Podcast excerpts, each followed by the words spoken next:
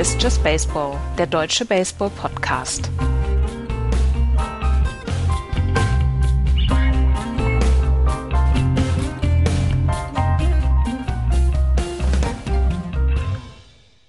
Der Hot Stuff, der heiße Herd, er soll eigentlich uns alle wärmen. Doch in den letzten Wochen und Monaten hat er uns gar nicht so richtig viel gewärmt. Die Free Agency der MLB ist sehr schleppend angefangen. Doch inzwischen hat man das Gefühl, dass er angefeuert worden ist, dass jetzt so langsam die Entscheidungen kommen. Es ist nicht mehr lange hin bis zum äh, Pitchers und Catchers Report, bis zu den Training Camps für die MLB. Von daher, die Teams müssen jetzt was tun und die Teams tun was. Herzlich willkommen zur neuen Ausgabe von Just Baseball. Season Number 9, Folge Nummer 1. Hallo Florian. Hallo Andreas, hallo liebe Hörerinnen und Hörer. Axel ist leider verhindert. Er ist bei der Inauguration in ähm, äh, Washington heute zu Gast. Deswegen sind wir heute nur zu zweit. Ja, der, der hat viel zu tun im Moment. Ne? Also, der holt gerade Trump im Hubschrauber ab. Ja. Ja, ja ich glaube, der führt ihn einfach mit dem Arm so hinter dem, also so Polizeigriff, so komm, raus jetzt. Oder so am Ohr ziehen dann. Ja. Äh, wir haben uns ähm, zum ersten Mal in diesem Jahr zusammengetan, weil es einige Trades und einige Free Agency ähm, Unterzeichnungen gab, die sehr, sehr interessant ist. Aber bevor wir anfangen damit, wollen wir darauf eingehen, dass die Spieler, die wir in der MLB haben und die bislang schon drei Jahre an Servicezeit in der Major League haben und noch keine sechs Jahre, also quasi noch auf ihrem Rookie-Vertrag sind, dass die Gehaltserhöhungen ausarbeiten können. Und das haben fast alle gemacht. Äh, überraschend. Ähm, oder auch Kommt das für dich überraschend? Angemessen. Na, na, doch, natürlich ist es überraschend, weil du hast eigentlich häufig Verhandlungen. Also du hast wirklich, dass er dann quasi äh, jemand festlegt, wie das Gehalt ist. Das heißt also, es wird ja dann bei deinem Spieler geguckt, seine Position, seine Anzahl der Service Time, was ist so ungefähr dann das Gehalt, also welcher, ne, also keine Ahnung, fünf Millionen. Der Spieler verlangt aber sechs und der Verein will nur drei geben, sowas ungefähr, oder hat drei angeboten, sagen wir mal so. Und es kam in, in der Vergangenheit dann auch mit verdienten Spielern in den jeweiligen äh, Mann, äh, Teams, gab es dann auch tatsächlich äh, keine Einigungen und dann wurde verhandelt. Dann, ich glaube, es ist ja kein Richter, der verhandelt. Ich weiß, das ist, glaube ich, so ein so ein Counselor, ne? also einfach so ein, so ein, mhm. so ein Mittelsmann, der das macht. Äh, und, und da wurde dann doch oftmals bekannt, dass dieses passiert ist. In diesem Jahr und auch im letzten Jahr quasi in dieser Zeit jetzt, wo das äh, erlaubt war, diese Verhandlungen zu, zu, zu oder diese Angebote auch zu machen, war es doch schon viel, was, äh, dass, dass sich quasi ja die Spieler und, und, und, und, und, und das Team doch sehr schnell geeinigt haben. Es sind unsere, unsere Zeiten und deswegen ähm, haben sehr, sehr viele Spieler mit ihren Teams gesettelt. Das sind ähm, sehr viele Spieler, wie gesagt, die drei Jahre Servicezeit hinter sich haben in der Major League und noch keine sechs Jahre. Die können äh, Gehaltserhöhungen, können sie verhandeln, weil ansonsten sind sie auf ihrem Rookie Kontrakt. Und das ist dann in der Verhandlung zwischen äh, Players Association und der MLB ist es so ver verhandelt worden, dass das äh, passieren darf. Es ist ähm, zum Beispiel Mookie Betts ist eigentlich noch auf seinem Rookie-Contract, Contract, aber der kriegt inzwischen schon 21 Millionen Dollar im Jahr. Und so wird es dann bei diesen Spielern wird es dann immer ausgehandelt. Und manche, die einigen sich nicht mit ihrem Team. Und in diesem Jahr sind es 13 Spieler tatsächlich gewesen, unter anderem Carlos Correa, Shohei Ohtani, Jack Flaherty, Walker Bueller, ähm, Dansby Swanson ist auch noch mit dabei, Austin Barnes, Ryan Yarbrough ähm, und Mike Soroka zum Beispiel. Die haben sich noch nicht mit ihrem äh, mit ihren Teams geeinigt. Bei Carlos Correa ist der Unterschied zwischen dem, was er fordert und dem, in dem, was die Astros ihm bieten, ist am größten. Er möchte 12,5 Millionen Dollar haben, die Astros bieten ihm 9,75 Millionen Dollar. Und das ist das, was ihr immer hört in den Nachrichten, they settle for so und so viel Million Dollars. Das sind die quasi Gehaltserhöhungen für die Spieler in ihren Rookie-Kontrakten und ähm, das ist relativ geräuschlos in diesem Jahr über die Bühne gegangen. Ja, zumal auch gerade so die, ähm, na, also nehmen wir mal als noch weitere äh, äh, prominente Person, Chris Bryant.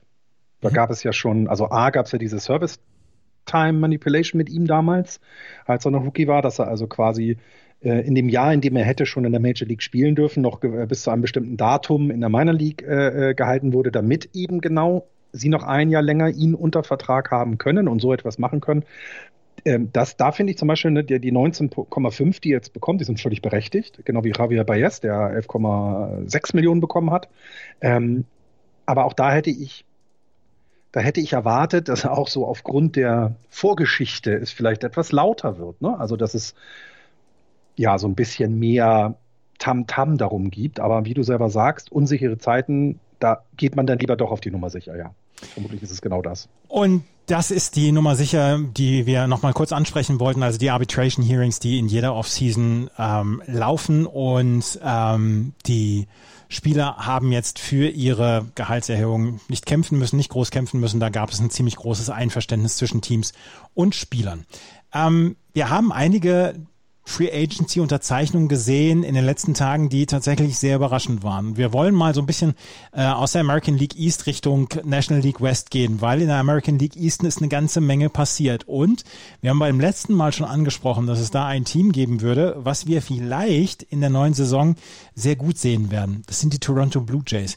Die Toronto Blue Jays haben nämlich jetzt mit dem Top Free Agent George Springer eine Einigung erzielt. Sechs Jahre, 150 Millionen Dollar bekommt er und er wird der Centerfielder der Zukunft sein für die ähm, Toronto Blue Jays. Und die haben jetzt einen sehr, sehr guten Roster beisammen. Da sind wir bei Bobby Cat, da sind wir auch bei Vladimir Guerrero Jr. und jetzt bei George Springer.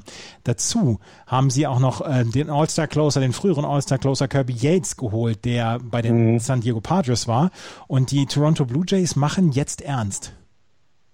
Ja, ich hatte ich hatte ein kleines, äh, eine kleine, eine kleine Unterhaltung über WhatsApp mit einem unserer Hörer, ähm, der sich, ähm, der selber äh, Yankees-Fan ist und sehr begeistert war auch von dem, was die Yankees machen. Da kommen wir gleich dazu. Und ich habe dann ihm zurückgeschrieben, na, für den zweiten Platz in der, in der American League East wird es dann ja wohl reichen.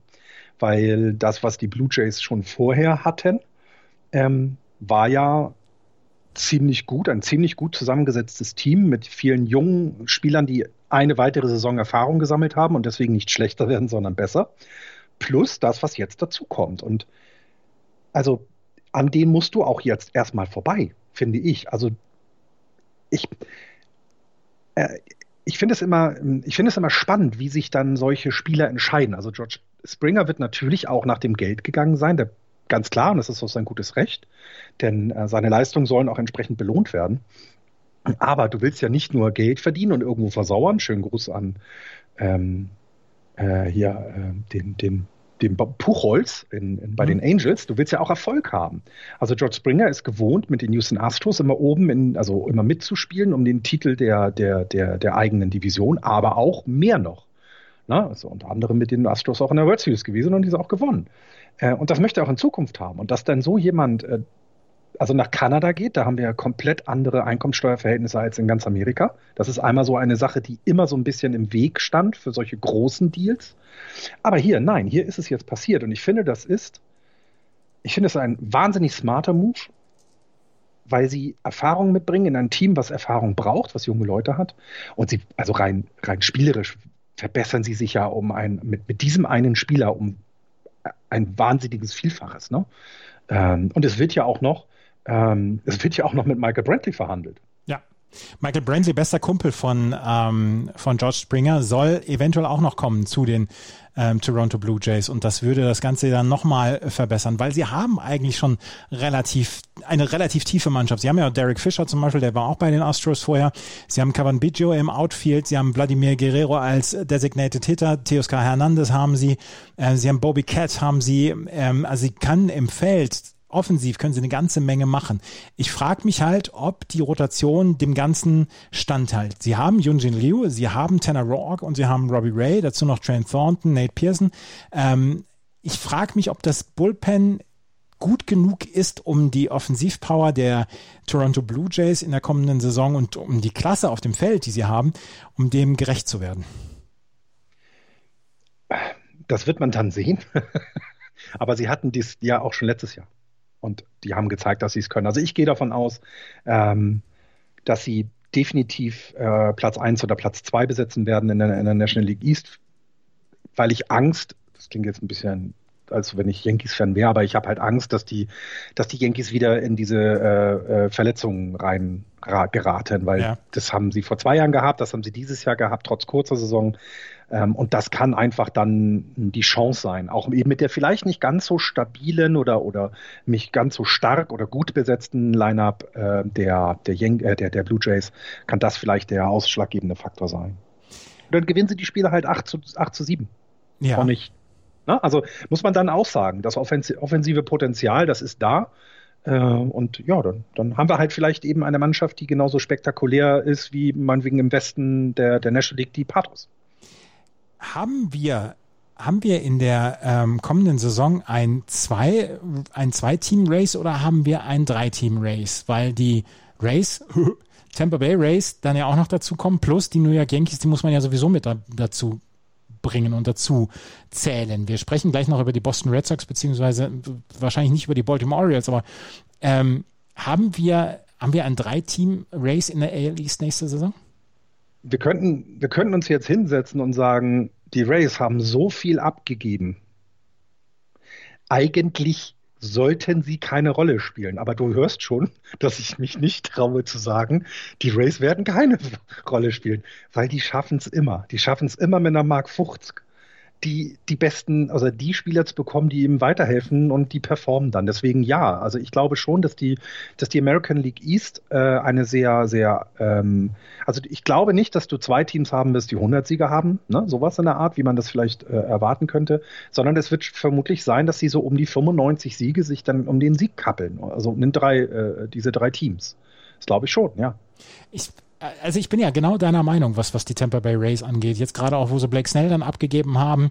Ähm, sie haben immer noch Tyler Glasnow, sie haben Ryan Yarbrough, sie haben Michael Walker etc. Und dass das äh, im Feld kriegen sie halt immer Dinge hin, die andere Teams nicht hinbekommen. Und trotzdem glaube ich in diesem Jahr, dass wir auch nur zwei Teams haben werden, die um den AL East Titel spielen werden. Und das sind die, die Toronto Blue Jays meiner Meinung nach und die New York Yankees. Und die New York Yankees sind ja, sie müssen als das Team sein, als der dicke Fisch und die Toronto Blue Jays wahrscheinlich die Herausforderer in diesem Fall. Ja, so würde es aussehen. Und wir gehen wir mal von ähm, allem Positiven aus. Bei den Yankees bleiben alle gesund. Dann wird es auch natürlich schwer sein, die Yankees zu schlagen. Also die Offensive, die sie jetzt dann haben und auch das, was sie in der Starting Rotation haben, ähm, das ist dann schon, das ist dann schon ein Pfund und da, da musst du erstmal dran vorbei. Und ähm, dann glaube ich eben auch, dass du, keine Ahnung, hast du 98 Siege der Yankees und äh, 97 Siege der Blue Jays oder umgedreht und die Rays sind hinten dran mit 95, ne? Sowas in der Art. Ähm, das kann ich mir sehr gut vorstellen. Äh, und ich glaube, na, die beiden anderen Teams, wir machen jetzt noch keine Vorschau, aber die beiden anderen Teams, die werden dann so ein bisschen abfallen, bisschen stark abfallen, glaube ich. Ähm, das macht aber dann noch nichts, weil die sind ja in einer anderen Phase gerade. Ne? Das muss man ja auch dann gestehen. Die sind ja nicht in der gleichen äh, Phase wie die Yankees oder Blue Jays oder auch die Rays.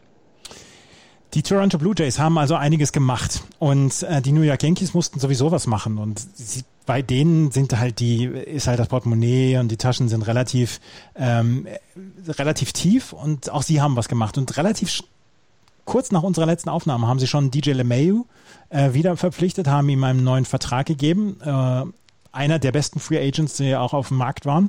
Plus, sie haben sich jetzt Corey Kluger, Corey Kluber geholt. Corey Kluber hat in der letzten Woche vor diversen Teams so ein Showcase gemacht, wo er gezeigt hat, ich kann noch werfen. Und da haben die ähm, New York Yankees, die sowieso ein relativ ja mattes Bullpen haben, äh, mattes Pitching haben, wo wir auch schon häufig darüber gesprochen haben, haben die Yankees wirklich das Pitching, um mitzuhalten mit den ganz großen Teams, haben sie durch Corey Kluber ähm, wieder vertieft. Dazu haben sie noch Julius Chassin mit einem Minor League Deal ausgestattet und haben jetzt Garrett Cole, äh, Davy Garcia, Domingo German, Luis Severino und hätten dann jetzt auch noch Corey Kluber, wenn er, wenn er gesund ist, wenn er gut pitchen kann und eventuell auch noch Julius Chassin. Ähm, das war schon ein Statement, was die Yankees da gebracht haben. Naja, gerade auch, also, ne, also, dass du dir Kluber holst, klar, natürlich. Aber auch diese, äh, diese, diese kleinen Deals wieder, ne? Also mit Chesson haben sie sich jemanden geholt, der auch Erfahrung hat, der schon einiges gesehen hat, der, ähm, der sich nicht zu verstecken braucht. Also auch da ein, ein, ein ganz schlau, ähm, dass sie DJ LeMayo holen. Das, also ich meine, wo hätte er hingehen sollen, außer die, äh, wir, wir zahlen jetzt alle Gehälter, die wir wollen, Mets äh, oder die Dodgers. Aber wäre der zu den Dodgers gegangen, dann hätte ich, glaube ich, keine Ahnung, dieses Jahr kein Baseball geguckt, weil dann hätten die, ja, also das wäre eigentlich nicht gegangen. Mir fiel einfach auch nicht viel ein, wo er hätte hingehen sollen. Ähm, und auch da, ne, also ich hatte es eben schon gesagt, äh, die Yankees sind das Team to beat mit den Blue Jays in der gesamten American League. Und das haben sie jetzt nochmal deutlich gemacht. Und gut verpflichtet. Ich finde das beides starke und gute Verpflichtungen. Also gerade Kluber finde ich stark. Also finde ich ja, Kluber hat aber letztes Jahr nicht gespielt, quasi. Ein Start hat er ja. gehabt oder ein Spiel hat er gehabt. Ähm, er hat 2019 hat er nur sieben äh, Starts gehabt, beziehungsweise sieben Spiele gehabt er ist eine Unbekannt und deswegen braucht er dieses Showcase vom Namen ja. her. Und hätte er die Zahlen von 2018 gehabt, hätte er sich die Sachen aussuchen können. Jetzt hat er letzt, oder für dieses Jahr bekommt er etwas mehr als 10 Millionen. Und das für einen Pitcher, der seine Qualität so unter Beweis gestellt hat wie Corey Kluber in den letzten Jahren, finde ich, ist das ein ziemlicher, ziemliches Schnäppchen, beziehungsweise für die Yankees ist es eine kleine Wette. Also entweder, ja, sie, entweder ja, sie bekommen den, den Kluber aus 2019, äh, 2018, dann haben sie überhaupt keine Probleme. Oder sie bekommen den Corey Kluber aus 2019 oder dessen Arm auf ist oder der mit Verletzungssorgen zu, zu kämpfen hat. Und ähm, dann haben sie 10 Millionen in den Sand gesetzt und sind trotzdem auf der Suche nach einer guten Rotation. Das ist eine Wette, natürlich, absolut. Aber ich glaube, ähm, also ich glaube jetzt nicht, dass das so ein dover Yankees-Move ist, ne? dass hey, komm, wir haben die Kohle, ist doch egal, ob wir die 10 Millionen ausgeben oder nicht, sondern ähm, äh, die haben in den letzten Jahren schon gezeigt, dass sie schlau einkaufen und schlau verpflichten. Und ähm, deswegen, ähm, die setzen, glaube ich, dass sie auf jeden Fall, und vielleicht kann man so am besten sagen, sie werden einen besseren Kluber gesehen haben als 19 und 20. So gehe ich, davon gehe ich aus. Ob er dann ein 18er Kluber ist, das kann man noch nicht sagen. Das muss aber auch die Vorbereitung zeigen und alles. Also wir hoffen ja, dass alles normal in eine Vorbereitung starten kann ähm, derzeit. Ähm, dann, dann glaube ich, Warum denn nicht? Dass er jetzt wahrscheinlich nicht mehr die Zahlen wie in seinen besten Saisons oder Cy Young-Saisons, äh, äh, äh, dass er die nicht wiederholen kann. Ich glaube, das ist auch allen klar. Aber wenn er, an, wenn er sich annähert, dann ist das eine starker, ein, ein, ein, ein starker Spot, den sie in der Rotation dann haben. Definitiv. Also ich möchte nicht gegen Corey Kluber antreten. Äh, in, in, keine Ahnung, wenn du 20 Spiele gegen die Blue Jays hast, ähm, dann ja, kann es ja sein, dass er vielleicht fünfmal gegen dich pitcht und das ist, ist schon, das ist schon gut. Und auch erfahren ist er, ne? das darfst du auch nicht vergessen. Und das heißt anscheinend ja wohl auch, dass sie äh, Masahiro Tanaka gesagt haben, bis hierher und nicht weiter. Du kommst hier nicht mehr wieder rein. Ja. Ja, aber auch das war abzusehen, finde ich. Also seine Leistungen sind ja, also er war immer da, er war verlässlich, aber es ist ja nicht so, dass jetzt seine Leistungen sich gesteigert haben in den letzten Jahren. Auch. Masahiro Tanaka geht vielleicht wieder nach Japan zurück. Er hat noch keinen neuen Club und äh, ich bin ja. sehr gespannt, wo er landen wird. Ich würde ihn sofort nehmen. Für die Giants? Jo. Warum denn nicht? Wir brauchen eine Fahrer. Also unsere Lineup ist nicht so gut äh, die letzten Jahre gewesen. Ähm, wir haben halt eben sehr viel Altlasten immer mitgetragen. Das bleibt jetzt auch noch teilweise so. Äh, warum denn nicht? Also ist doch. Also ich kann mir gut vorstellen, dass er äh, das klingt immer so blöd, aber man, man, geht ja bei Japanern davon aus, dass sie eine tolle Arbeitsmoral haben und dass du das vielleicht auch dass, dass das vielleicht etwas ist, was deinem Clubhaus auch hilft. Ne? Dass du vielleicht mhm. eben, dass du eben zeigst, pass auf, ähm, der bekommt hier seine Chance und er nimmt sie wahr und ist immer da. Er ist der Erste, der geht, äh, der Erste, der kommt und der, äh, der Letzte, der geht. Ne? Sowas in der Art äh, Attitüde. Ähm, und warum denn nicht? Aber wenn er nach Japan zurückgeht, ist es für ihn ist ja, ist ja nichts Schlechtes, ne? muss man auch sagen. Da freut sich ja bestimmt auch jemand dann in seine Heimat zurückzukehren. Vielleicht, also da, davon ist eigentlich auszugehen. Ähm, die New York Yankees und die, ähm, die Toronto Blue Jays haben also einiges gemacht. Aber jetzt kommen wir zu den Boston Red Sox, die Martin Perez wieder zurückgeholt haben der mit einem 4,50er ERA in der Saison 2020 sowas von überzeugen konnte. Und ähm, eigentlich hätten sie eine Option gehabt für ihn für 2021 für 6,5 Millionen, haben die nicht gezogen, weil sie darauf gewettet haben, dass er günstiger wird. Und sie haben 4,5 äh, Millionen jetzt nur gezahlt für Martin Perez, der bis zu seinem letzten Start einen 3,88er ERA hatte und dann ähm, mit seinem letzten Spiel mal seine Statistik nochmal so richtig geschreddert hat.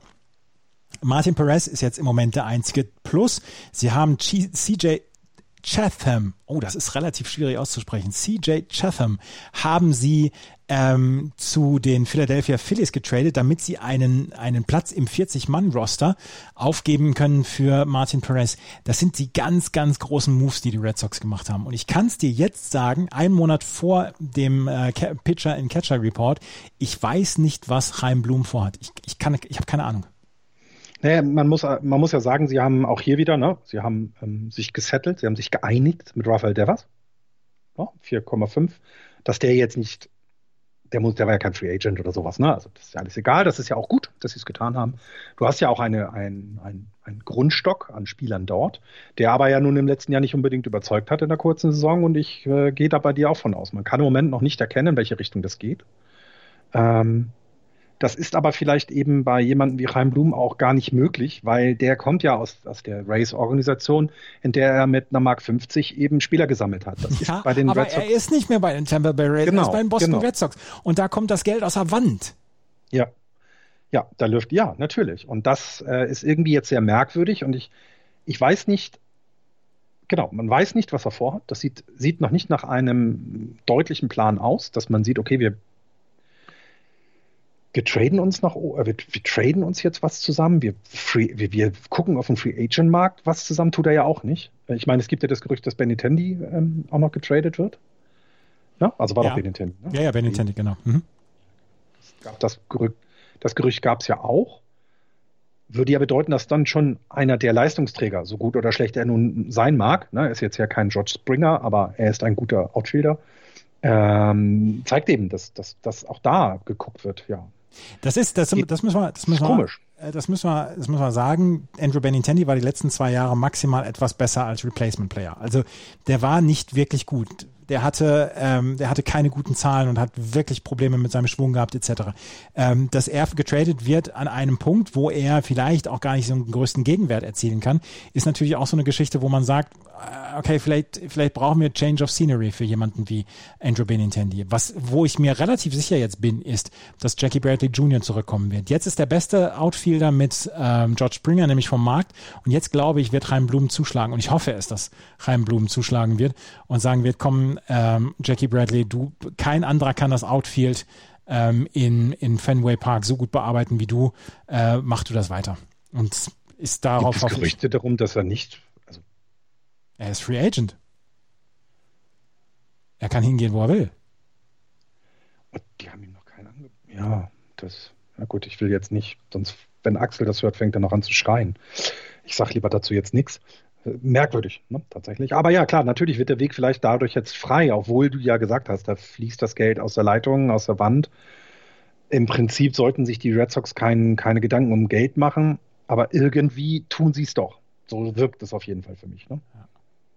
Sie tun es doch, obwohl sie es nicht müssten es wird wirklich interessant zu sehen sein, was die Red Sox jetzt in diesem Monat noch machen, bis Pitchers and Catchers Report. Und äh, wir wissen alle noch nicht, was da los sein wird, aber dafür haben wir dann ja unsere Podcasts und dann können wir darüber immer sprechen. Die Boston Red Sox sehen im Moment halt aus wie das viertbeste Team in der Liga, in der Division. Vielleicht die Baltimore Orioles noch ähm, unter ihnen, aber ansonsten ähm, sehen sie im Moment noch nicht so richtig konkurrenzfähig aus. Ähm, hast du noch was für die American League East? So richtige Knaller hatten wir ja genannt die, die sind da und ich glaube, ein bisschen Geplänkel. Es gab ja immer mal wieder, da wurde in meiner League Signing, hier dies. Also, ne, man könnte jetzt wahrscheinlich noch tiefer bei einigen Teams reingehen, aber das können wir dann ja auch ähm, zur Vorschau machen. Hast du was zur American League Central? Weil ich nicht. Ähm, nee.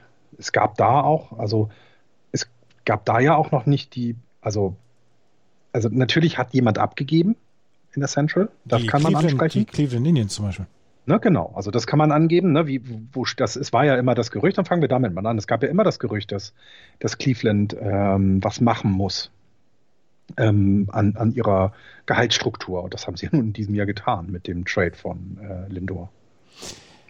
Ja, Lindor ist weg, Kluber ist jetzt weg und ähm, die Cleveland Indians werden einen Rebuild machen. Und ähm, da werden wir mal sehen, wie es, wie es ablaufen wird. In der American League West habe ich jetzt nur, dass die ähm, Los Angeles Angels José Quintana verpflichtet haben. Ja, genau, habe ich auch gefunden. Ähm, vielleicht hören Sie hier zu.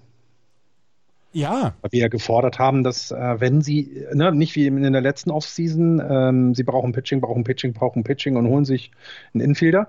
Ähm, vielleicht haben die mal auf uns gehört. Und ich meine, mit José Quintana hast du jetzt keinen äh, kein Top-Ace in dem Sinne, ne, so, so ne, Hamills-mäßig, Cole Hamills-like oder sowas.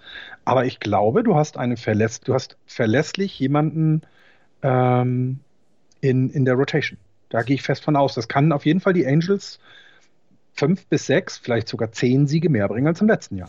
Rossin Quintana hat letztes Jahr für die Cubs gepitcht, hat allerdings nur äh, zehn Innings gepitcht. Und wenn du jetzt das Depth Chart der äh, Los Angeles Angels anschaust, dann haben so haben sie im Moment nur Andrew Heaney, Dylan Bundy und Griffin Canning.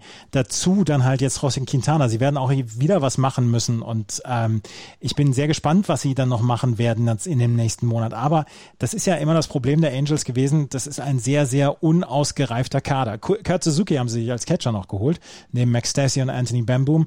Ähm, Bamboom ist ein ziemlich cooler Name übrigens. Ja. ähm, ansonsten, Anthony Rondon haben sie natürlich noch auf der Third Base. Sie haben diesen Right Field, nee, den Center Fielder, wie heißt er nochmal? Mike, Mike, irgendwas? Oh ja, ich vergesse den Namen auch immer. Der, der ist doch knapp noch Rookie, oder war das ja. nicht so? Ist das, und dann, haben sie noch, seiner... dann haben sie noch Joe ja. Adele, ähm, den, der letztes Jahr ja Rookie war und ähm, sie haben ja eigentlich, eigentlich gutes Pitching. Ich bin sehr gespannt, ob Shohei Otani ins Pitching zurückkehrt. Das finde ich, glaube ich, ist auch eine der größten Fragen für die, für, die, für die Angels definitiv. Wenn wir mal die anderen Teams angucken, die Astros verlieren vielleicht zwei gute Spieler mit Bradley, Bradley und Springer. No? Also ja. da, auch dort wird, wird sich etwas ändern. Ähm, es gab in der Offseason gab es einen relativ schönen Artikel, ich glaube bei The Athletic war das, wo es quasi darum ging, was haben denn, was hatte denn jetzt der Skandal nach einem Jahr? Ne? Also sozusagen, das Jahr ist ja fast rum. Was hatte das denn jetzt Auswirkungen zu den, für die Astros? Äh, und ich bin mal gespannt, wie damit weiter jetzt auch gesamt in der äh, äh, Organisation weiterhin mit umgegangen wird. Dann so diese kurze Saison ohne Fans, die kann man ja vielleicht nicht als Beispiel nehmen, was ist, aber wir haben ja schon, wir haben ja schon mitbekommen, dass es bei den Astros jetzt auf einmal anders läuft. Sagen wir es einfach so. Na, nicht, ich will nicht sagen schlechter, aber anders läuft.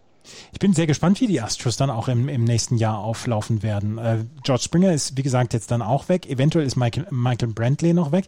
Ähm, sie, haben, sie haben natürlich nach wie vor ein gutes, gutes Pitching, aber ähm, ich bin sehr gespannt, wie, wie sich das noch in den nächsten vier Wochen aus, ja, auswachsen wird. Wir haben noch so viele Spieler, die noch nicht unter Vertrag sind. Das ist ja, ja. alles, das ist ja alles noch, ähm, noch, noch in the making. Also wie gesagt, in den nächsten vier Wochen wird wahrscheinlich eine ganze Menge passieren, weil jetzt die ersten Bausteine gefallen sind und weil jetzt die ersten Verträge vergeben worden sind und weil vielleicht ein ganz kleines bisschen Klarheit ist. Wir wissen ja noch nicht mal einen Spielplan. Wir haben noch nicht mal einen Spielplan für die neue Saison. Ja, das ist ja natürlich und auch die ganze, äh, ich meine jetzt äh, in Amerika äh, geht's ja los oder ging es ja jetzt auch los mit dem Impfen ähm, und da wird es ja auch Veränderungen geben. Wir haben jetzt auch, aber, aber eben auch gesehen, ähm, dass es weiterhin schwierig ist, wenn Menschen aufeinander hocken Ne, dass dann einfach die Gefahr besteht, dass es Ausbrüche des Virus gibt. Und all dies muss ja die MLB auch berücksichtigen. Du kannst halt die Leute nicht in der Bubble gefangen halten. Ich glaube, dann wirst du nach 162 Spielen einfach bekloppt. Und äh, dann endet das eventuell noch schlimmer als in der Kommentatorenbooth der Detroit Tigers.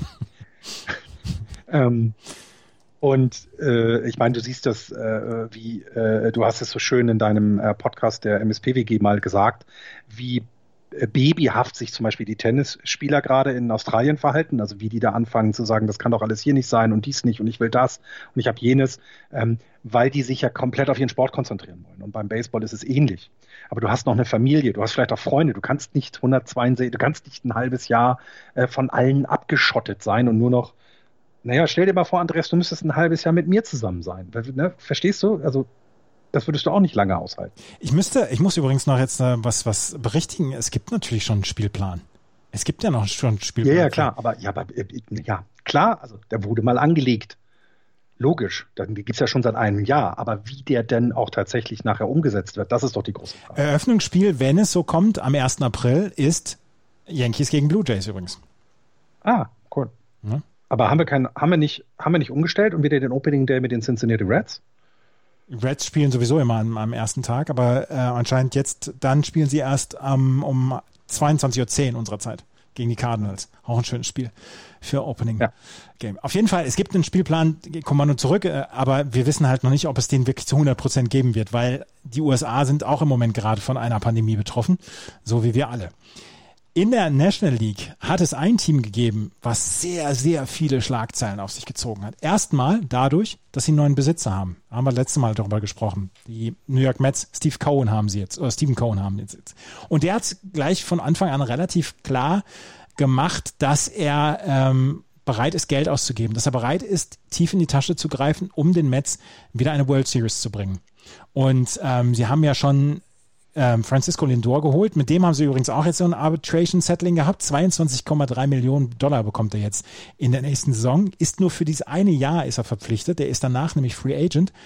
Ähm, mhm. Aber sie haben Hoffnung, dass sie ihn für lange Zeit verpflichten können.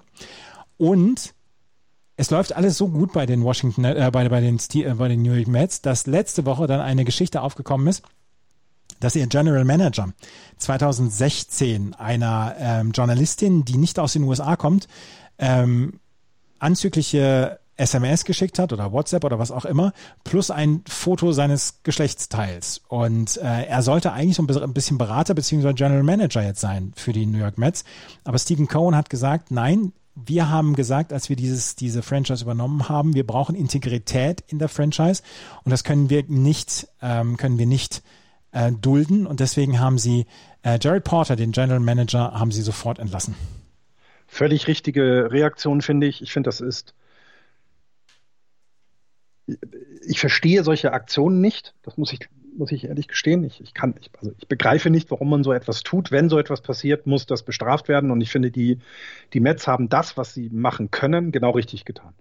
Dann wird er halt rausgeschmissen. Das gehört sich halt nicht was heißt, das gehört sich nicht, das ist einfach übel und solche Leute wollen sie in der, in der, in der, in der Franchise nicht mehr haben. Das, ja, also vielleicht werden die Mets jetzt erwachsen, kann man gar nicht sagen. Die gibt es ja schon lange genug, aber vernünftig, kann man das vielleicht so sagen? Ich bin so gespannt drauf. Oder ob die Mets sich nicht wieder einfach irgendwie selber zerlegen, weil es sind am Ende noch immer die Mets und wir haben immer wieder ähm, nach, nach, nach tollen Jahren, 2015 hatten sie ein großartiges Jahr, als sie in die World Series gezogen sind und dann nur knapp gegen die äh, Kansas City Royals verloren haben. Da hatten wir ein super Jahr und dann haben wir ein Jahr später, dass das äh, oder zwei Jahre später, dass sich Leute nicht mehr aus ihrem aus ihrer Wohnung raustrauen, weil sie nicht für die Mets weiter pitchen wollen oder äh, spielen wollen und weil sie den Ärzten nicht mehr vertrauen. Und wir haben immer so viele furchtbare Geschichten rund um die äh, New York Mets erlebt, dass, dass ich, dass ich jetzt erstmal so ein bisschen ja, so ein bisschen ähm, abwarten möchte,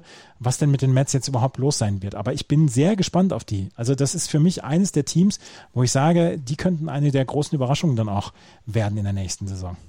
Absolut. Absolut. Und ähm, vielleicht ist es eben genau das, was, was, bei, was du bei so einer Franchise dann brauchst. Ne? Du musst einmal aufräumen. Es muss jemand kommen und sagen, ich nehme jetzt die Schaufel und sämtlicher Dreck wird vor die Tür gekarrt, wird von der Müllabfuhr abgeholt oder von der Polizei, je nachdem, was da dann so gefunden wird. Und dann haben wir, dann ist Ruhe hier und dann bauen wir das jetzt mal vernünftig auf. Und das ist wahrscheinlich auch der einzige Weg, wie die Mets es machen konnten, ist genau der, dass sie sich verkaufen, ne? dass sie quasi die Hauptanteileigner da raus sind, weil die waren ja auch immer ein Riesenproblem, wollten kein Geld ausgeben, haben immer nur rumgemosert, bla bla bla und schlechte, schlechte Führungskräfte stellen schlechte äh, Mitarbeiter ein. Vielleicht haben wir jetzt den Fall, dass sie das mal umkrempeln. Und ja, ich bin auch sehr, sehr gespannt. Im Moment im Moment weiß ich halt nicht, ne, was noch kommt, weil es sind halt dann immer noch die Mets, das, äh, wie du gerade so schön sagtest. Äh, da muss man mit allem rechnen. Aber sie haben, finde ich, mit diesem Trade, haben sie, sie haben ja nicht nur Francisco Lindor geholt, ne, das darf man nicht vergessen. Carlos Carrasco kam ja auch. Mhm. Ich, also sie haben eben was in der Offensive getan, haben aber auch gleichzeitig eben die, die, das Pitching. Ich meine, nach Jacob de Grom ist Carlos Carrasco derjenige, der dann auf dem zweiten Spot sitzen Oder wird, Marcus ne? Stroman. Oder Strowman, klar, aber ne, du hast da jetzt halt jemanden. Ne? Und äh, ähm, das ist schon, das ist schon ein Signal, finde ich. Und es ist ein gutes Signal. Es freut mich sehr für die Mets, denn so ein bisschen äh, haben sie für mich ja diese Lovable Loser-Rolle äh, der Cups übernommen.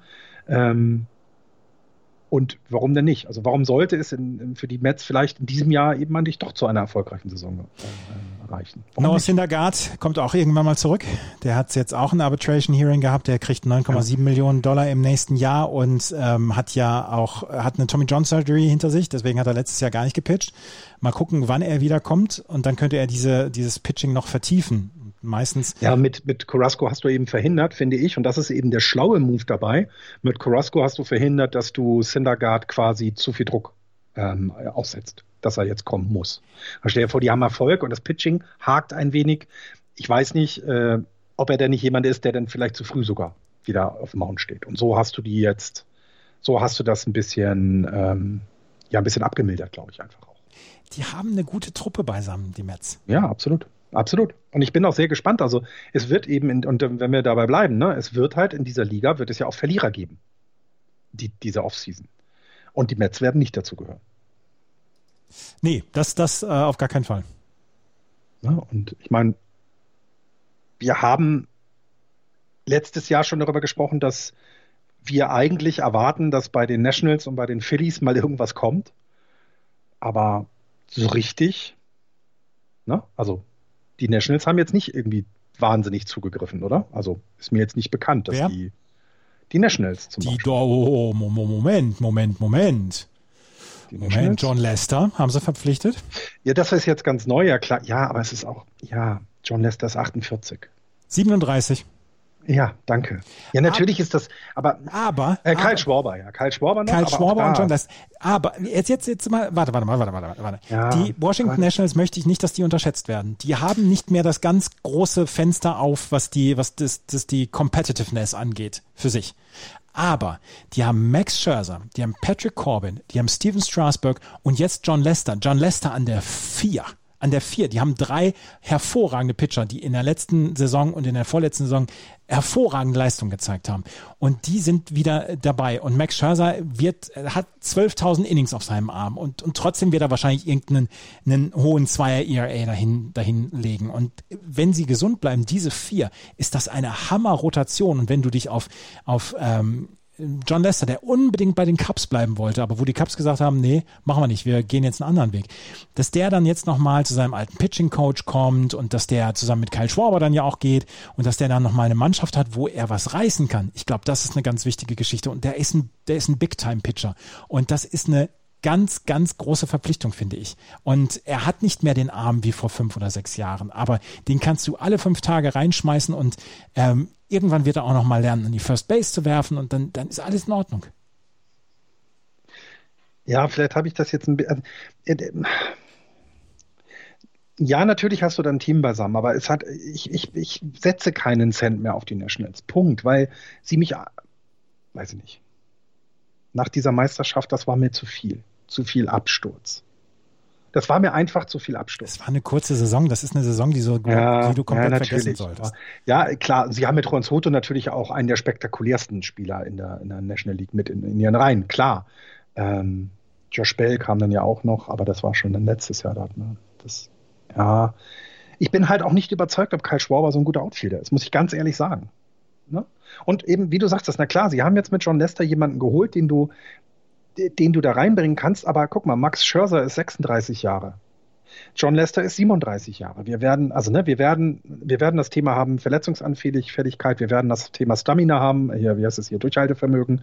Also ein 37-Jähriger kann nicht mehr die Anzahl der Innings schmeißen wie ein 31-Jähriger. Das ist leider Fakt.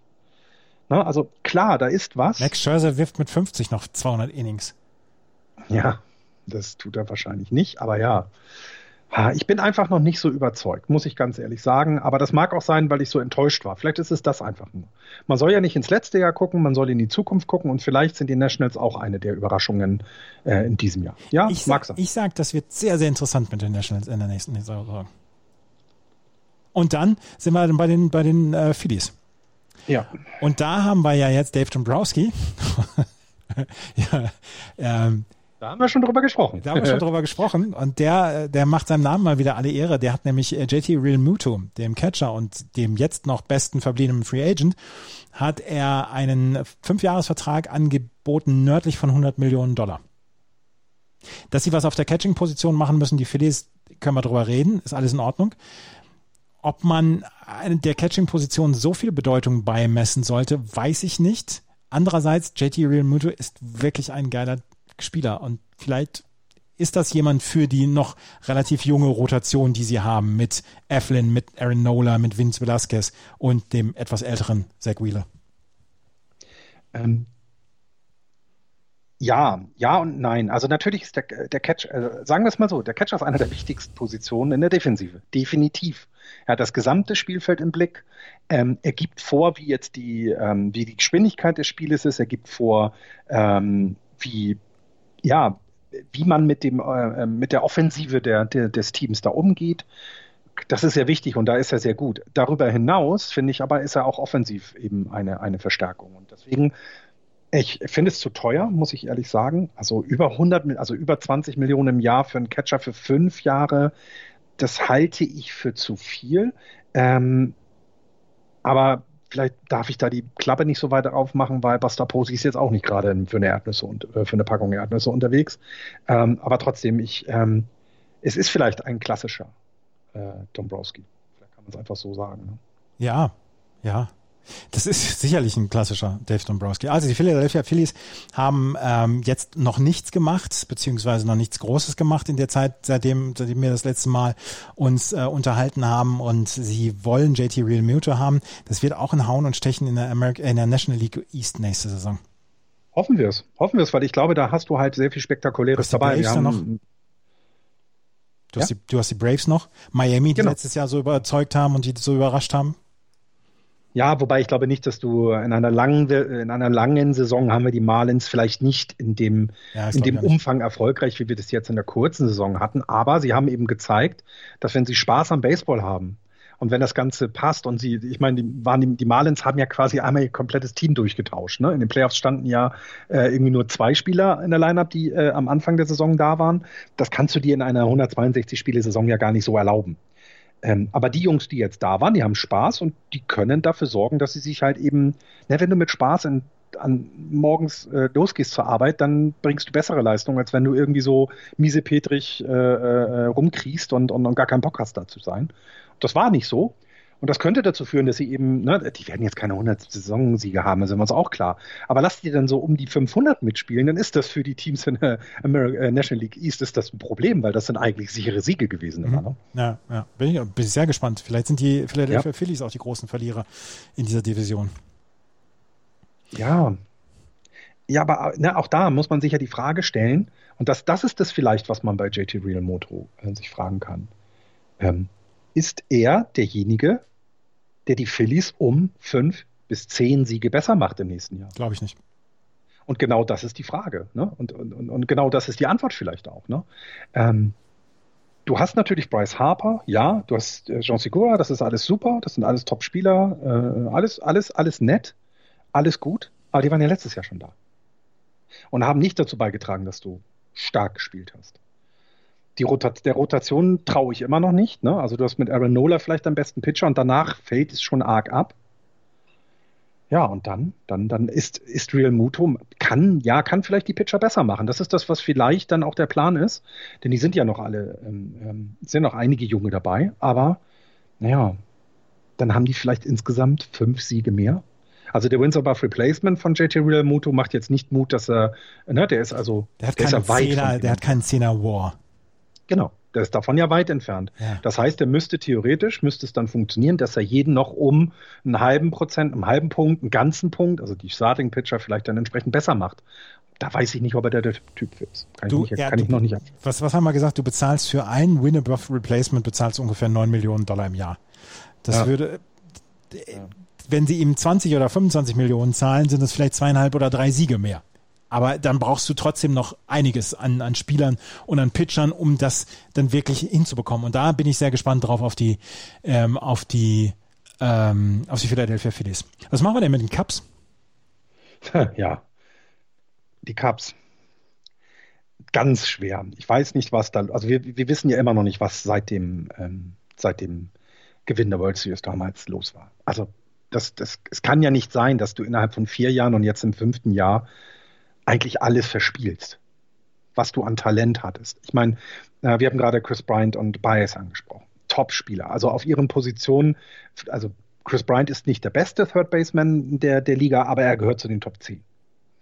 Äh, bei Bias würde ich als äh, Shotstop oder Second Baseman schon sagen, dass er zu den oberen 10 auf jeden Fall gehört, 5 vielleicht sogar. Also das ist ein Top-Spieler. Äh, du gibst jetzt mit Corey Kluber jemanden ab, der äh, letztes Jahr. Corey Kluber mit, mit äh, John Lester. Kai Schwarber. Kai Schwarber, John Lester. Ja, ne, also ja, Lester finde ich, glaube ich, ist gar nicht so, so schlimm. Also das halte ich jetzt nicht für so schlimm.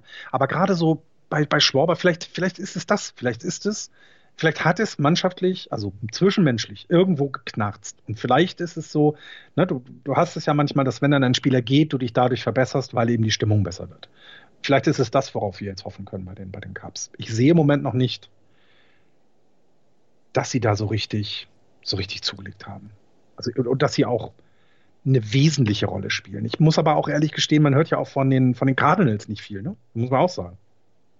Und wir haben ja noch ein paar Free Agents offen, aber ich, ich halte nicht viel mehr von den, von den, von den Cups. Ich, ich, weiß, ich weiß ernsthaft, ich habe keine Ahnung, was mit den Cups passiert ist und wo das hin ist, was sie 2016 geliefert haben. Ich weiß es nicht. Theo da würde ich gerne, da würde ich jetzt gerne mal Mäuschen gespielt haben die letzten Jahre in der Kabine, weil da muss ja was sein. Theo Epstein ist jetzt, ist jetzt, Consultant der MLB, also direkt ähm, Chefbüro Consultant. Er ist ja. im Moment jetzt nicht mal in einer exekutiven Rolle in der MLB, sondern ist direkt in der, im quasi Vorstand der MLB, kommt er jetzt rein oder als Consultant und ist jetzt auch von der Bildfläche verschwunden. Die ersten Aktionen leisten darauf hindeuten, dass es bei den Cups deutlich günstiger zugeht in der neuen Saison. Ja. Und ähm, ja, vielleicht ist das tatsächlich sowas wie ein Rebuild, was die, was die Cups jetzt machen. Naja, und man kann es ihnen ja auch also na, ich vergesse nie den Spruch nach dem Gewinn der Meisterschaft. Jetzt sind die Cubs ein normales Baseballteam, wie jedes andere auch, mit genau den normalen Problemen, mit einer Überperformance-Saison. Also ne, wir müssen ja jetzt mittlerweile feststellen, dass 2016 nicht die Normalität war, sondern die haben überperformt und haben, sind dann zurück zu ihrer Normalität.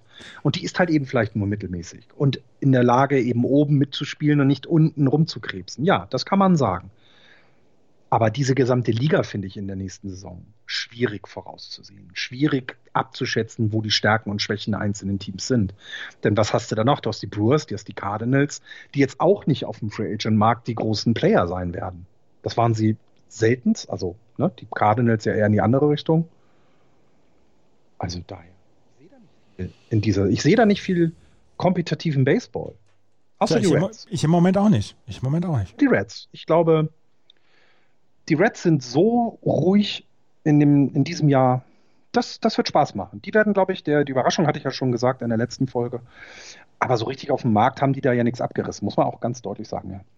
Die ähm, Pittsburgh Pirates haben ähm, Joe Musgrove zu den San Diego Padres getradet, auf die kommen wir jetzt gleich zu sprechen.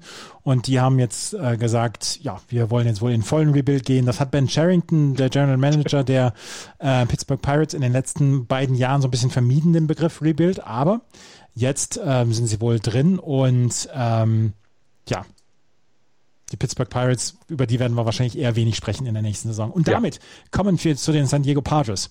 Weil die San Diego Padres sind nämlich nicht, seitdem wir das letzte Mal gesprochen haben, tatenlos geblieben. Sie haben Joe Musgrove von den Pirates in einem Drei-Team-Trade geholt mit den Mets zusammen. Die Mets kriegen Joey Lucchesi von den Padres. Die Pirates haben Hudson Head, David Bettner, Omar Cruz und Drake Fellows von den Padres bekommen und Catcher Andy Rodriguez äh, von den Mets bekommen. Also die äh, Pirates kriegen sehr, sehr viele Prospects, ähm, und die ähm, Padres bekommen Joe Musgrove und die Padres werden jetzt weiter an ihrer Rotation arbeiten, beziehungsweise sie werden weiter daran arbeiten, dass das Team nächstes Jahr schon den äh, Dodgers ganz, ganz, ganz, ganz viele Probleme bereiten soll. Ja, und das finde ich auch genau richtig. Denn ähm, jetzt ist die Zeit. Ne? Also wir haben vor zwei Jahren oder vor drei Jahren haben wir gesagt, das wird ein interessantes Team, das wird spannend. Dann haben sie vorletztes Jahr schon gezeigt, dass da was ist und dass es Spaß machen kann, denen zuzugucken. Und das haben sie dann auch, haben wir ja dann auch getan. Letztes Jahr haben wir halt gesehen, das könnte es sein. Und das wird es auch in Zukunft sein, was die Padres ähm, uns anbieten werden. Und wenn du jetzt, ähm, äh, den Milson äh, Lamet haben sie ja auch noch. Mhm. Milson Lamet haben sie ja auch noch äh, quasi wieder. Judavish äh, haben sie geholt. Äh, Judavish geholt. Also Blake Snell geholt. Hesom Kim.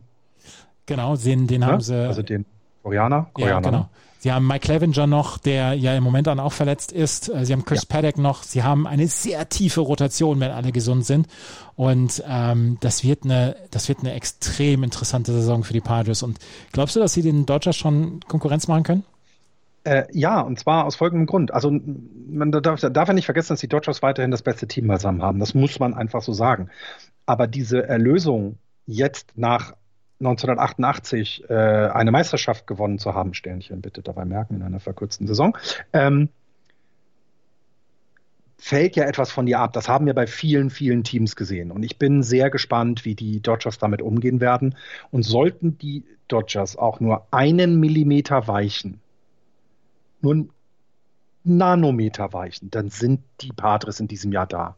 Und das wird eines der interessanten. Also ich finde die, die National League East mit den Blue Jays und den Yankees und die äh, American League East mit den Blue Jays und den Yankees und die National League West mit den Padres und den Dodgers, das wird ein Kopf an Kopf rennen, so wie man, wie, wie man sich das eigentlich überall in jeder Division wünscht, dass du zwei starke Teams hast, die um den ersten Plätze kämpfen und damit ja auch die, die, die äh, Marschrichtung für die, für die Wildcard-Plätze vorgeben. Ne? Weil wenn du als Zweiter 100 Sieger hast und der Erste hat 101, dann ist dir sicher, dass du in die Playoffs kommst. Ne? Das ist eben das, was, was dann so spannend und spaßig wird. Und es kann sich dann auch hintenrum, also die, die, ähm, die nachfolgenden ja, Playoff-Kandidaten, die können sich auch nicht ausruhen, sondern die müssen dann auch jeden Tag 100 Prozent bringen, jedes Spiel angehen, ähm, dass es ein Playoff-Spiel sein könnte. Und das, das wird mega gut. Und bei den Dodgers bin ich halt eben wirklich gespannt. Also ich bin, ich bin gespannt, wie sich das auswirkt. Ähm, äh, du hast eben mit, mit Price und Kershaw zwei Pitcher, die nicht jünger geworden sind und also noch mal ein Jahr gealtert. gealtert. Jetzt ist Kershaw, zwei, Kershaw ist, ist, ist 33 dann im nächsten Jahr, aber er ist halt auch nicht jünger und, und du willst ja eigentlich auch, dass er dann für die Playoffs geschont wird in der 162er Saison. Haben wir häufig mitbekommen, dass es nicht unbedingt so gepasst hat. Ich bin auch sehr gespannt, ob sie denn noch etwas tun werden. Denn bisher war es relativ ruhig auch um die, um die Dodgers. Ne? Das muss man ja auch sagen. Die Padres, seit August haben sie Mike Clevenger geholt, Blake Snell, Hugh Darvish und jetzt Joe Musgrove. Alle Spieler sind mindestens zwei Jahre noch unter Vertrag. Das heißt, ja. sie haben nach der nächsten ähm, oder in der nächsten Free Agency haben sie trotzdem noch alle ihre Spieler. Und was das Wichtigste ist, nach den ganzen Trades, die sie jetzt gemacht haben, unter anderem jetzt für Musgrove, wo sie vier Prospects abgegeben haben, haben sie immer noch in der Top 100 der Top Prospects, haben sie immer noch sieben Spieler und damit die meisten aller MLB-Teams. Ja. Ja, das, heißt, das, das, heißt, die haben ihre, ihre Mannschaft verstärkt, die haben ihre Prospects bei sich behalten, äh, geben natürlich jetzt deutlich mehr Geld aus, aber die haben alles dabei behalten. Das ist unglaublich organisch, was die gemacht haben. Ja, und das macht halt, ähm, das macht halt eben, das ist eben das Schöne, ne? Das ist kein, das ist kein One, One-Year-Wonder, ne? also das ist nicht ein Jahr, äh, spielen Sie mal mit, weil Sie all in gehen, sondern es wirkt sehr auf, auf Nachhaltigkeit ausgerichtet, auf Langfristigkeit. Ähm, ne, die, äh, wenn du guckst, ich glaube, was haben wir hier? Tommy Pham in der Lineup ist fast 33. Hast noch Austin Nola mit 31 Jahren der Catcher, aber da waren sie ja auch dabei, dass sie auch äh, mit äh, Victor Carantini einen unter 30-jährigen äh, äh, äh, Catcher geholt haben. Ähm, ne? Also da sind sie ja auch dabei zu verjüngen. Dann, dann hast du mit Tatis Jr. 22 Jahre, mit Manny Machado 28 Jahre. Ähm, Cronenworth ist auch erst 27, also auch noch nicht weit weg von äh, äh, äh, immer noch weit weg von der falschen Seite der 30. Jake, Jake Cronenworth, letztes Jahr mein neuer Lieblingsspieler geworden. ja, ja, weiß ich, deswegen habe ich ihn erwähnt. Ja, ähm, und, und natürlich macht das Spaß. Und sie haben, sie haben deutlich gezeigt, dass sie, dass sie angreifen wollen und das nicht nur, das haben sie eben nicht nur mit, mit irgendwelchen äh, Worten, sondern das haben sie mit diesen Trades und mit diesen Signings auf jeden Fall definitiv so ähm, ähm unter, äh, unter, unter, und, ja, unterstützt, unterschrieben. Also verstärkt. Also selbst Musgrove, ne? Also jetzt, das ist so, du hast jetzt Hugh Darvish, Blake Snell, Denilson Lamette, Joe Musgrove, Chris Paddock. Und Was Mike du denn von der Lineup noch? Also und jetzt Mike, mal ernsthaft. Ja, und Mike Clevenger noch, wenn er wieder zurückkommt. Wenn er dann wieder gesund ist, genau. Ja. Wahnsinn. Und da müssen die Dodgers, wie gesagt, und das macht es eben für die Dodgers nicht leicht, glaube ich. Also ähm, die müssen die gesamte Saison müssen sie da sein und das kann uns ja nur als, als neutraler Fan, kann das ja nur gut sein, oder? Also besser geht's doch gar nicht. Das ist in der Tat ähm, richtig gut und sie werden den Dodgers wahrscheinlich einen Kampf anbieten und sie hoffentlich einen Kampf anbieten. Wir wissen, wie gesagt, nicht, wie die Saison sich ausspielen wird in diesem Jahr. Ähm, die Giants haben sich Alex Wood geholt. Ja, schön. Ein Pitcher. Mal wieder jemand, der den Ball auch geradeaus mal werft. ja, also ähm, wir sind in einer sehr merkwürdigen Situation bei den Giants gerade. Also es ist halt eben, na, es ist ein, ein, ein, ein vorausschauender Umbruch, sag ich mal, ein, ein langsamer Umbruch. Ähm, Fahan Saidi macht seinen Job, aber finde ich gut. Ich meine, du hast jetzt eine Line-Up. Äh, Kevin Gossman, Johnny Cueto, äh, Discalafini, äh, Logan Webb und Alex Wood. Ganz ehrlich, damit sind 80 Siege eigentlich für mich gebongt. Ne, das wird kein Playoff-Rennen geben. Ähm, da muss schon sehr viel zusammenpassen, dass es klappt.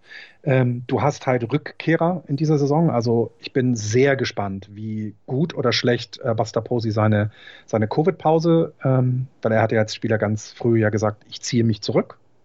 Ähm, wie gehen sie damit um, dass du eigentlich auf der Catcher-Position deine Zukunft hast. Ne, mit Joey Bart.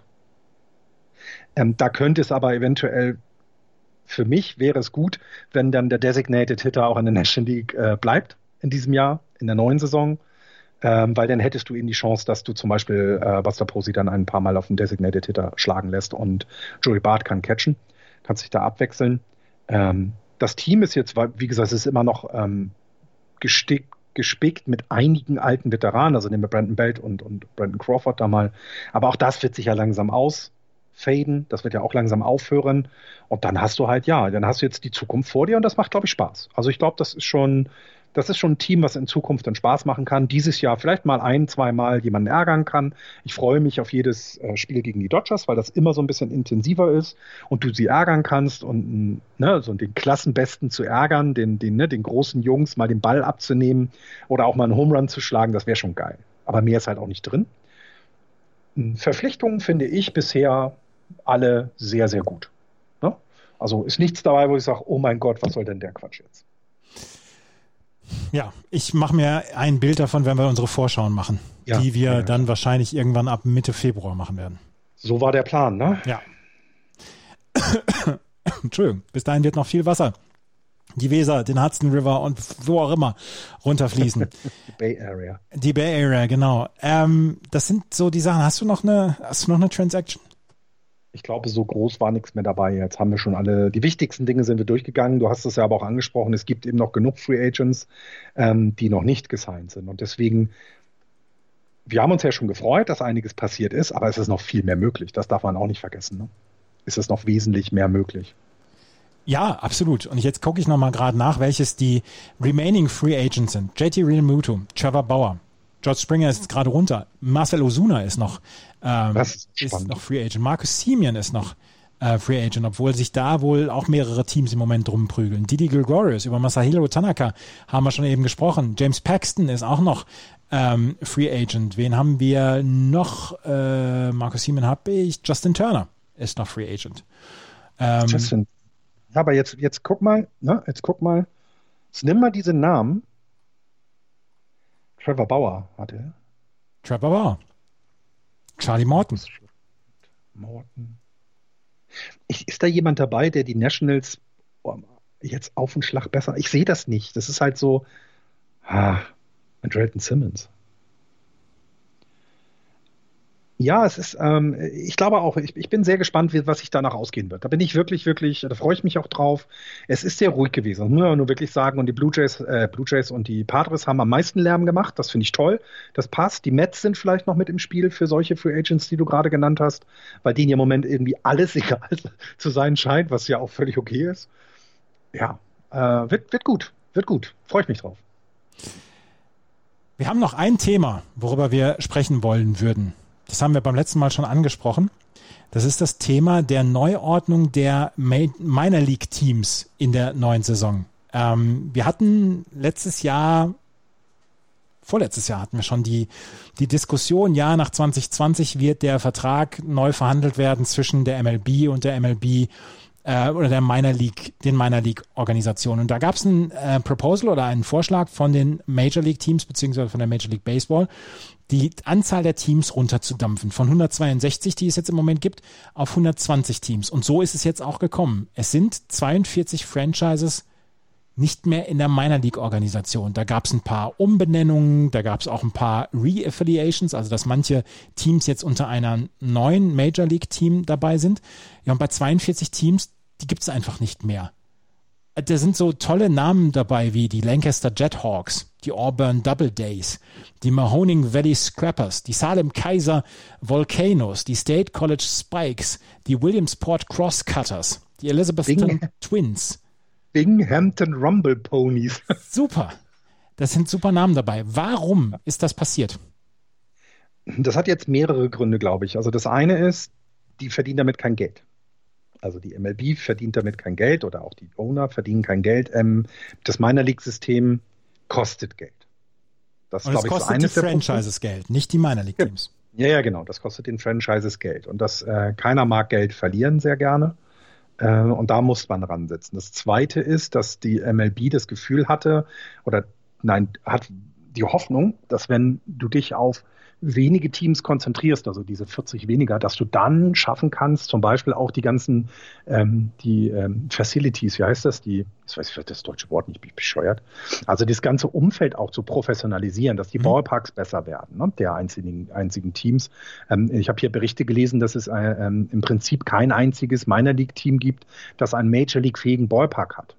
Mhm. Das haben wir ja letztes Jahr in der Diskussion gesehen, wo die Blue Jays spielen sollen. Und die sind ja dann in Buffalo gelandet, in Buffalo gelandet aber auch das, da musste, glaube ich, erstmal was gemacht werden. Ja. Damit es überhaupt, damit die überhaupt in der Lage sind, dort ein MLB-Spiel zu machen. Du möchtest aber ja eigentlich MLB-Spieler dort ausbilden. Weil wir dürfen nicht vergessen, es gibt ganz mini wenige Ausnahmen, ähm, die nicht über das Minor League-System groß geworden sind und dann in die MLB gekommen sind. Mhm. Das heißt, es ist ja einerseits sehr wichtig für die Major League Teams, dass es so etwas wie die Minor League gibt. Aber es muss sich zum einen dann rentieren und die Umstände müssen auch entsprechend sein.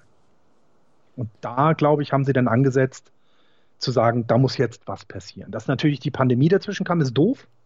Weil ich glaube, dann hätten wir vielleicht auch noch andere Themen gesehen. Das war, ne, wir haben ja nun gar keine MLB-Saison, äh, MILB-Saison in der letzten, im letzten Jahr gesehen.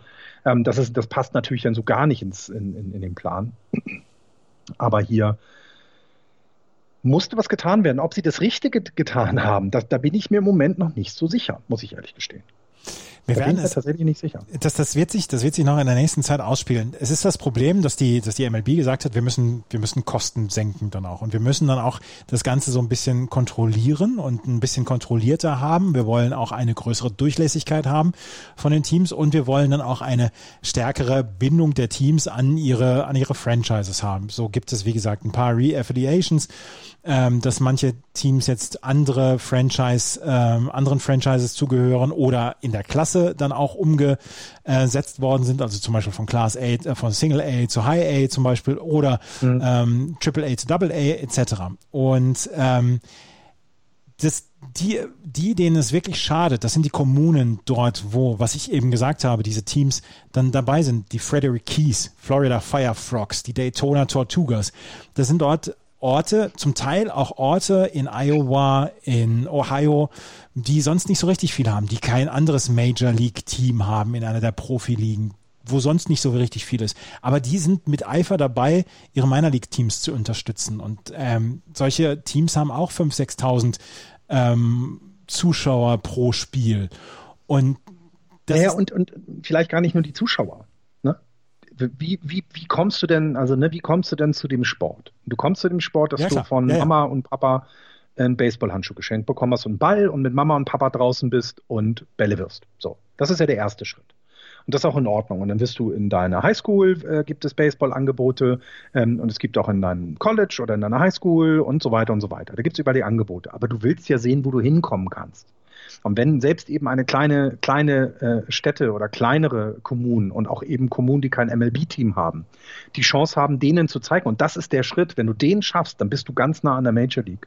Dann, dann ist das doch ein Ansporn für Jugendliche, für Kinder, für, für Teenager, dass sie diesen Sport dann professioneller betreiben und sich mehr reinhängen, als sie es vielleicht sonst getan hätten. Das geht so ein bisschen verloren. Es geht verloren, dass Baseball immer noch, und das das darf man nicht vergessen. Das ist immer noch der Sport, den du im Sommer treibst und womit du auch mit deiner Familie einen Ausflug machst und im Ballpark gehst und einen netten Hotdog isst, vielleicht dein eigenes Essen machst. Bei den Minor League Teams, bei den Low League Teams, da hast du auch häufig diese, dieses Outfield, wo du gar keine Sitze hast, sondern wo du einfach ein paar Wiesen hast, ne, so einen Hügel hast.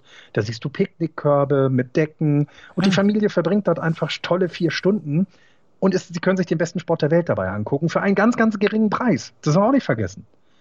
Ne, bei den Yankees zahlst du für ein Bier 10 Dollar, in so einem Minor League Stadion zahlst du dann halt für ein Bier vielleicht nur 3 oder 4 Dollar. Ne, es kann sich auch nicht jeder ein Yankees-Ticket leisten im, im, Bundesstaat New York. Wo gehen sie denn dann hin? Also diese Themen sind dann komplett, gehen dann komplett verloren. Es nimmt der ganzen Geschichte ein wenig Romantik. Äh, das kommt noch dazu. Ne? Also ich meine, du, wir hatten in einem Vorgespräch, hat mir gesagt, dass wir beide gerade so ein bisschen an einem Buch äh, am Lesen sind, äh, John, von, von, von John Feinstein äh, mit dem Titel Where Nobody Knows Your Name, äh, äh, wo quasi Trainer, Spieler, Verantwortliche mal erzählen, wie das Leben in der, in der Minor League ist. Und das ist halt, ein, das ist kein Zuckerschlecken. Max Kepler hat es ja auch mal, äh, ähm, hat es ja auch mal gesagt, ne? dass du, ne, du, du hockst in irgendwelchen Hotel, Motels irgendwo im Nirgendwo als Spieler, kriegst ja auch, und das darf man auch nicht vergessen, die kriegen ja noch nicht mal, wenn man es durchschnittlich rechnet, in, in, quasi den, den, Min, den Mindestlohn in Amerika, die kriegen ja viel weniger heutzutage. Das soll sich im Gegensatz ja neu dann verändern, die sollen etwas mehr bekommen.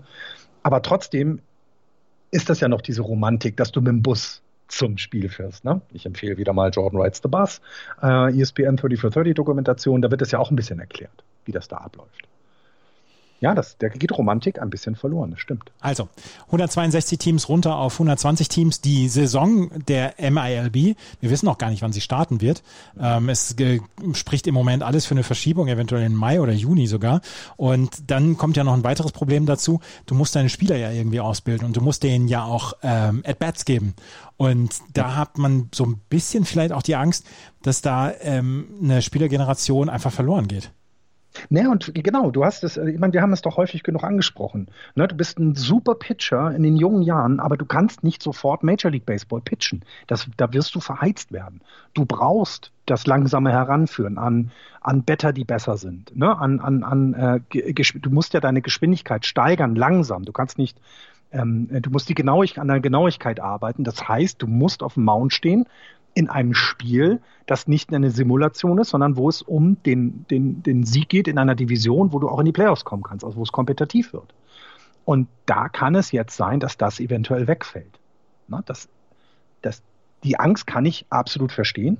Ich muss aber auch ehrlich gestehen, ich kann die andere Seite verstehen. Ich kann verstehen, dass es nicht sein kann, dass du irgendwie äh, gefühlt 364 Baseballteams hast und komplett den Überblick verlierst, so nach dem Motto. dass da, da, hängt ja auch viel Stuff dahinter und irgendwo das Ganze vielleicht mal ein bisschen organisierter haben möchtest. Ne?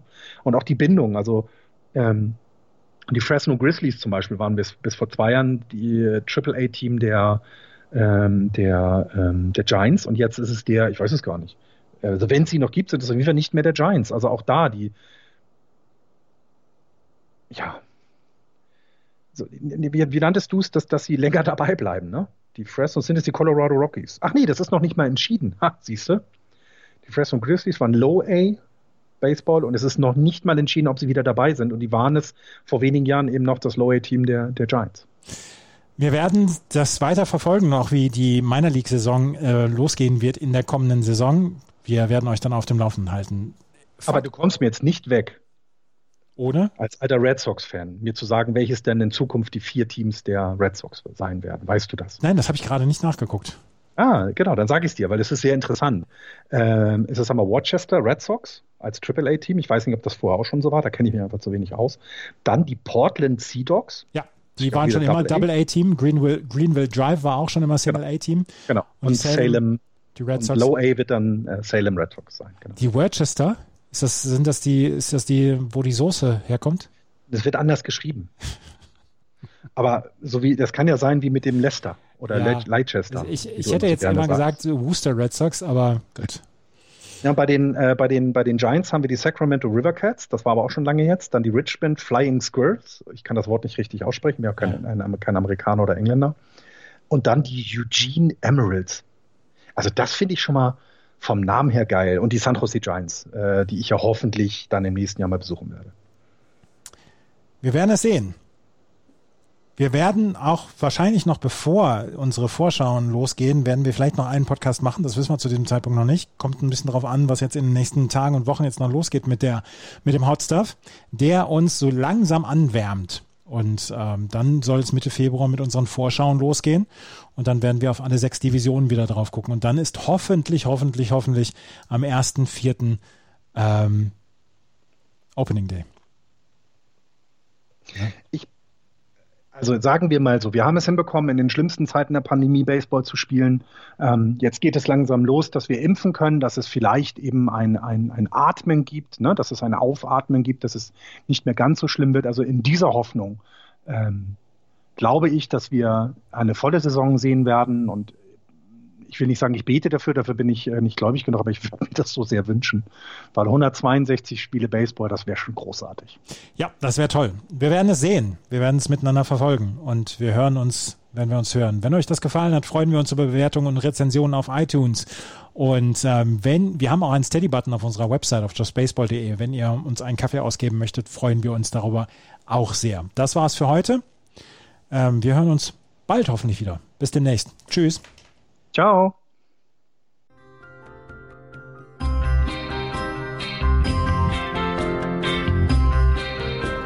Das war Just Baseball. Ihr findet uns auf justbaseball.de, bei Facebook, bei Twitter und natürlich bei iTunes.